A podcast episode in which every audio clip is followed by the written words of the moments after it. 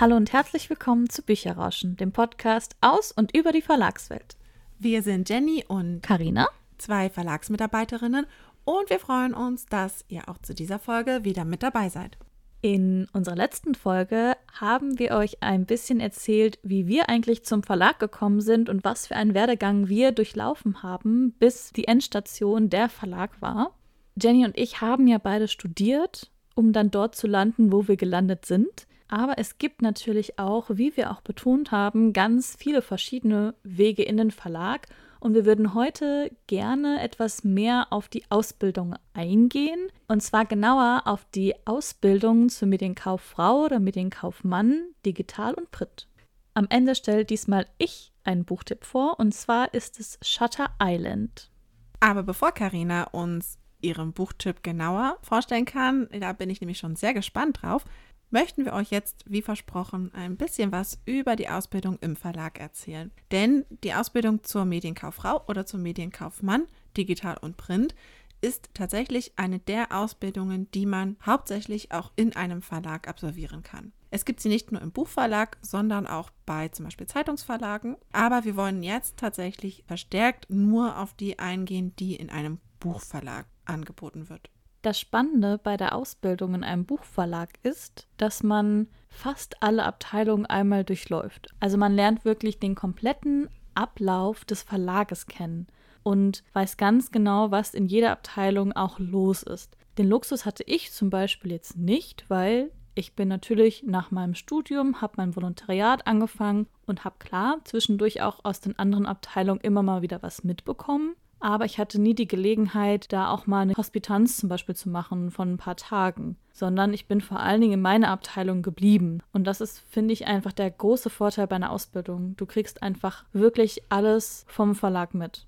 Das heißt, dass die Auszubildenden von der Lohnbuchhaltung bis hin zur Herstellung eigentlich eben durch jede Abteilung gehen. Oft werden sie da vor allem auch im Lektorat eingesetzt, sie kommen in die Presse, sie kommen ins Marketing, Sie gehen eben auch durch die Herstellung. Es gibt so ein paar Bereiche, die die Auszubildenden teilweise eben auch eher nur durch so eine Art Hospitanz oder so kennenlernen, also wo sie dann nur für ein paar Tage sind oder wo sie vielleicht nur eine Woche oder so sind, je nachdem einfach auch, wie im jeweiligen Verlag, wo die Ausbildung absolviert wird, einfach auch das Personal da ist. Was sehr schön ist, ist aber eben, wie Karina gesagt hat, dass man für alles einen Einblick bekommt. Also, dass man überall einerseits tatkräftig mit unterstützt, also die Auszubildenden werden direkt eingebunden. Sie unterstützen also die Mitarbeitenden in jeder Form, sei es bei natürlich zum Beispiel in der Buchhaltung, dass sie da eben vor allem auch sich mit Verträgen, mit Honoraren, mit der ganzen Abrechnung beschäftigen, aber dann im Lektorat zum Beispiel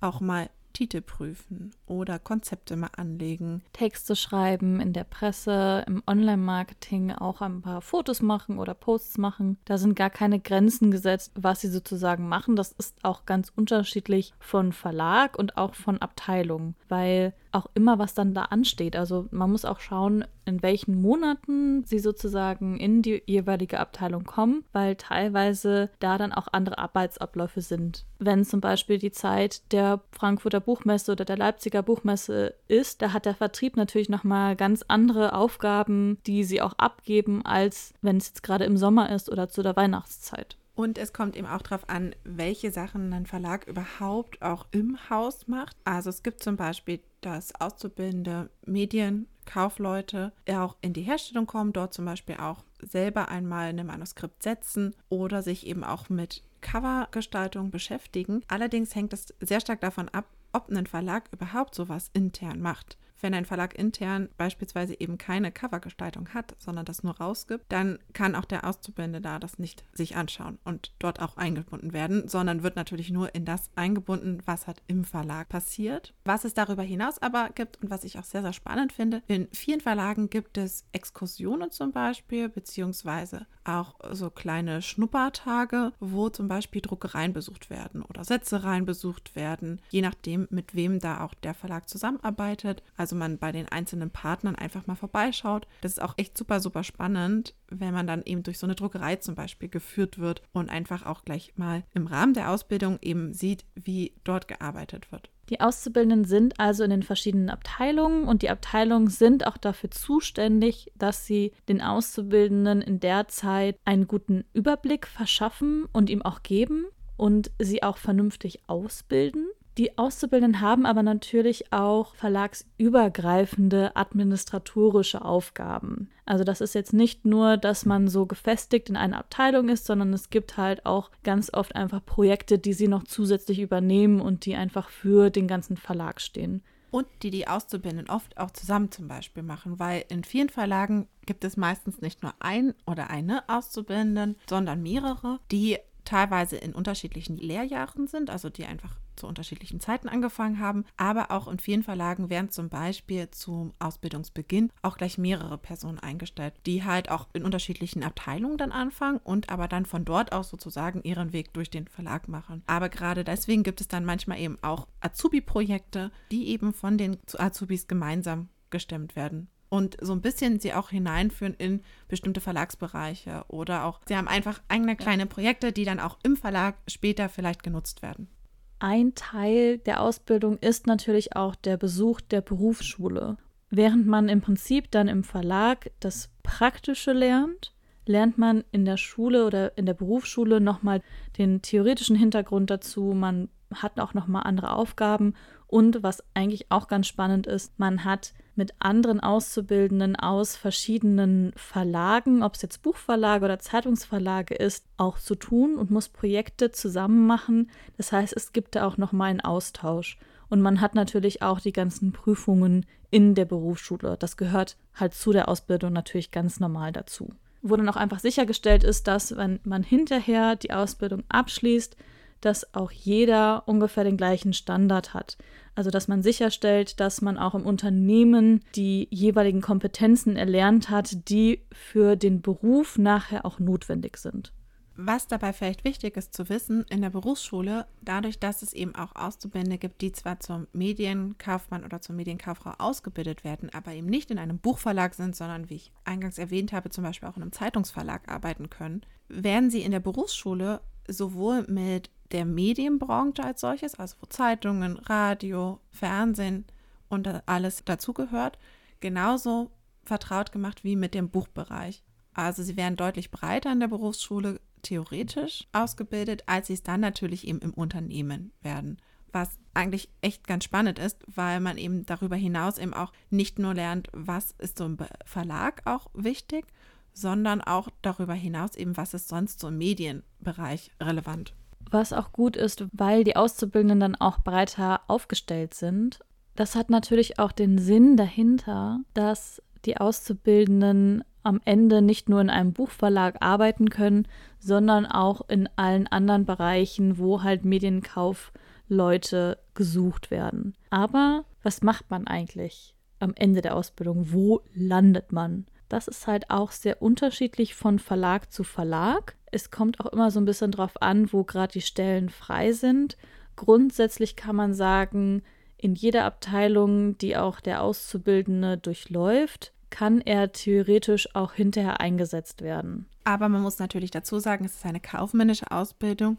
Das heißt, Auszubildende werden ganz oft vor allem dann im Rechnungswesen eingesetzt oder wenn es um Verträge geht, wenn es um Abrechnungen geht oder ähnliches. Auch da hängt es dann auch wieder ganz stark von den Verlagen ab oder was für Stellen noch gerade frei sind. Wenn man auch Interesse an einer speziellen Richtung hat oder einer speziellen Abteilung, kann man sich natürlich auch da weiter fortbilden oder halt auch schon in der Ausbildung anmerken, okay, ich interessiere mich besonders für diesen Bereich und vielleicht gibt es da auch dann Möglichkeiten, dort nochmal eingesetzt zu werden. Aber wie Jenny schon gesagt hat, das sind vor allen Dingen kaufmännische Tätigkeiten normalerweise. Normalerweise heißt aber eben auch, es gibt natürlich auch Ausnahmen, die die Regel bestätigen. Denn es ist natürlich auch durchaus möglich, dass man auch als Ausgelernte oder als Ausgelernte in Bereichen eingesetzt wird, die vielleicht nicht primär kaufmännischer Natur sind. Denn Karin und ich haben zum Beispiel auch sehr wohl KollegInnen, die eine Ausbildung gemacht haben und danach aber in die Redaktion gegangen sind und dort im Lektorat dann Buchprojekte betreut haben.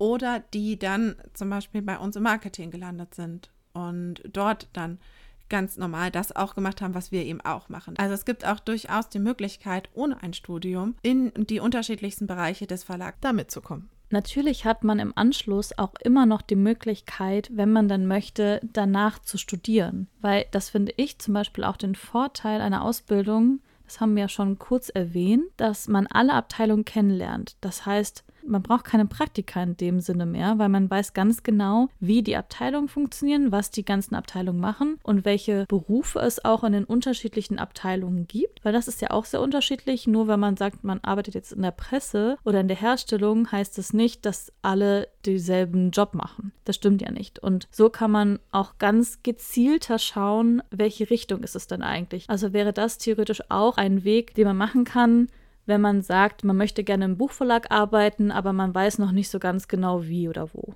Und falls ihr euch jetzt gefragt habt, was muss man eigentlich mitbringen, wenn man denn eine Ausbildung in einem Verlag machen möchte? Ausbildungen sind ja grundsätzlich für alle Menschen vorgesehen, die einen Realschulabschluss haben. Und in den meisten Verlagen kann man sich für eine Ausbildung auch bereits mit einem Realschulabschluss bewerben. Es gibt tatsächlich Verlage, die die Ausbildung erst ab der Fachhochschulreife anbieten, beziehungsweise dem Abitur. Das steht aber normalerweise in den Ausschreibungen dabei ist aber auch super unterschiedlich, je nachdem, wo die Auszubildenden dann im Verlag eingesetzt werden sollen und welche Anforderungen der Verlag selber an die Auszubildenden hat. Das kann jeder Verlag für sich selbst halt entscheiden. Da muss man dann einfach ein bisschen gucken, ob man eben schon mit Realschulabschluss oder eben erst dann mit Abitur sich bewerben kann. Ich glaube, der erste Gedanke, den man auch hat, ist, man muss natürlich auch eine Leidenschaft oder eine Liebe zu Büchern haben. Wie wir aber schon in unserer Verlagsmythenfolge erwähnt haben, ist das gar keine wirkliche Voraussetzung. Aber es hilft natürlich im Vorstellungsgespräch, wenn man schon sagt, man interessiert sich auch für Bücher und man möchte den Beruf machen, eben weil man sich für das Lesen und für Bücher interessiert. Weil es in der Verlagsbranche wirklich so ist, sie ist sehr klein und diese Leidenschaft verbindet zusammen. Und ich kenne da wenige, die diese Leidenschaft nicht haben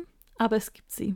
Und gerade Auszubildende machen es mit besonders viel Leidenschaft, auch für Bücher, für das Lesen und entscheiden sich eigentlich meistens sehr bewusst dafür, dass sie dann in einem Verlag sind, weil sie eben auch gerne einen Anteil am gedruckten Buch haben möchten. Das stimmt. Ich habe, glaube ich, bis jetzt noch keinen Auszubildenden erlebt, der das nicht hatte. Was außerdem einen sehr großen Vorteil mit sich bringt, ist, wenn man sich für eine Ausbildung interessiert, wenn man vielleicht vorher doch schon trotzdem das ein oder andere Praktikum gemacht hat. Es muss nicht in einem Verlag sein, aber wo man vielleicht schon mal irgendwie im Medienbereich aktiv war oder wo man halt zumindest in diesen Bereich schon mal so ein bisschen reinschnuppern konnte. Gleichzeitig ist ebenfalls sehr von Vorteil, wenn man ein sehr gutes Gespür für die Sprache mitbringt. Denn egal in welchem Bereich man im Verlag eingesetzt wird, ein gutes Gefühl für die deutsche Sprache, auch für die Schriftsprache und für Rechtschreibung und Grammatik ist halt sehr von Vorteil, weil gerade als Auszubildender man sehr, sehr viel mit Texten zu tun hat, sehr viel mit Verträgen, sehr viel auch mit Briefen einfach. Und da ist es natürlich von Vorteil, wenn einem das dann auch so ein bisschen leichter fällt.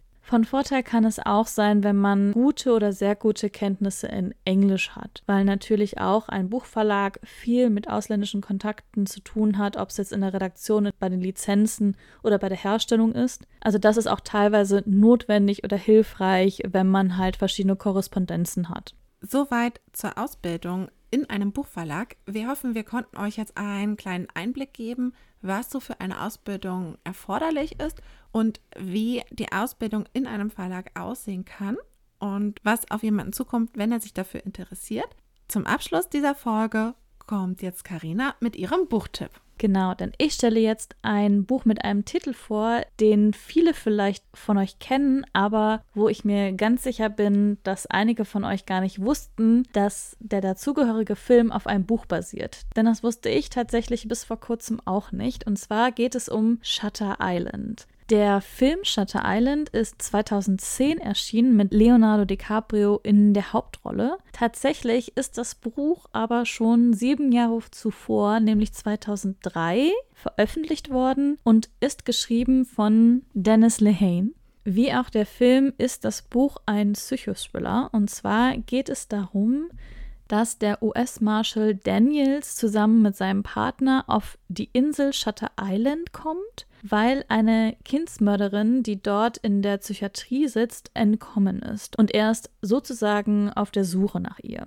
Denn das Gebäude auf Shutter Island ist nicht nur eine Psychiatrie, sondern vor allen Dingen auch ein Gefängnis, abgeschottet vom Festland. Das heißt, man kommt auch nur mit dem Boot oder ich glaube mit dem Flugzeug oder dem Helikopter würde es theoretisch auch gehen, aber vor allen Dingen mit dem Boot kommt man nur dort an. Und sie untersuchen natürlich den Fall, sie untersuchen die Zelle und entdecken immer mehr rätselhafte Botschaften, die sie sozusagen auf der Spur dieser Kindsmörderin führt. So ist grob die Handlung.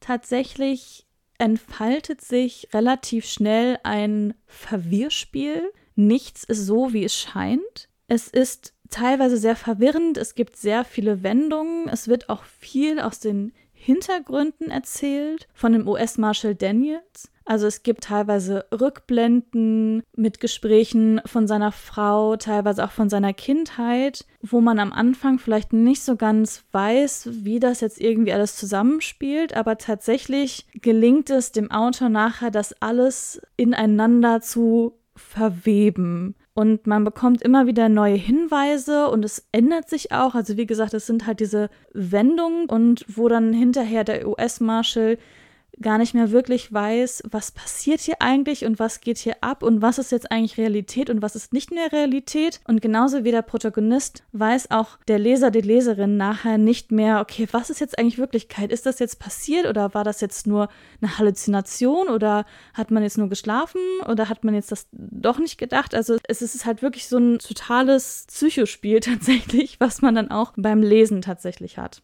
Die Geschichte ist aber vor allen Dingen, sie hat einen schönen Schreibstil. Sie hat auch viele Metaphern und Umschreibungen, die einen wirklich richtig in diese Geschichte eintauchen lassen. Gleichzeitig ist sie halt sehr spannend und teilweise auch einfach so kalt das Wetter ist kalt, es ist ein Sturm, man ist auf einer Insel, es ist alles so ein bisschen, bisschen düsterer und man weiß halt wirklich nicht, was passiert hier alles. Und am Ende gibt es halt diese große Auflösung in Anführungsstrichen, wo man aber auch nicht so ganz genau weiß, was soll man jetzt davon halten und wie ist das? Also ich glaube, es gibt auch einen Grund, das ist auch so ähnlich wie beim Film, dass man am Ende so ein bisschen offen gelassen wird, und ich glaube, für sich selber entscheiden muss, was ist jetzt gerade Wahrheit und was ist nicht Wahrheit. Als jemand, der den Film nicht gesehen hat, Arsch auf mein Haupt, ich habe jetzt nicht ganz verstanden, ist am Ende wirklich ersichtlich, was jetzt die Wahrheit ist? Also wie es wirklich aufgelöst wird? Oder ist es trotzdem immer noch so die Frage mit, stimmt das jetzt wirklich? ja, es gibt ein Ende und es gibt eine Auflösung, aber ich glaube, es ist auch so ein bisschen gewollt, dass du dich am Ende fragst, ob das wirklich so stimmt. Kennst du den Film Inception? Nein, es gibt Filme, die ich nicht gucken kann oder wo ich Angst habe, dass ich sie gucke und danach verstört bin. Und deswegen, nein, Inception habe ich nicht gesehen. Okay, da möchte ich jetzt auch nicht spoilern, weil da ist es nämlich auch so ähnlich. Du hast nämlich auch am Ende, wo du von einer kurzen Filmsequenz das komplette Ende überfragst. Okay, Frage: Kennst du Sucker Punch, den Film? Nein. Der hat mich tatsächlich gerade so ein bisschen daran erinnert, als du meintest, dass man in diesem Gefängnis im Prinzip dann zwischen Realität und Einbildung sozusagen schwankt. Und in dem Film fand ich, also man kann über ihn streiten, aber was ich sehr spannend fand an dem Film ist, dass er nämlich auch schwankt zwischen zwei Realitäten im Prinzip. Und du zum Schluss am Ende eben nicht mehr weißt, ist es jetzt real oder denkt sie das nur? Also es ist in ihrem Kopf. Und so ähnlich klingt das jetzt ehrlich gesagt auch ein mhm. bisschen, mhm.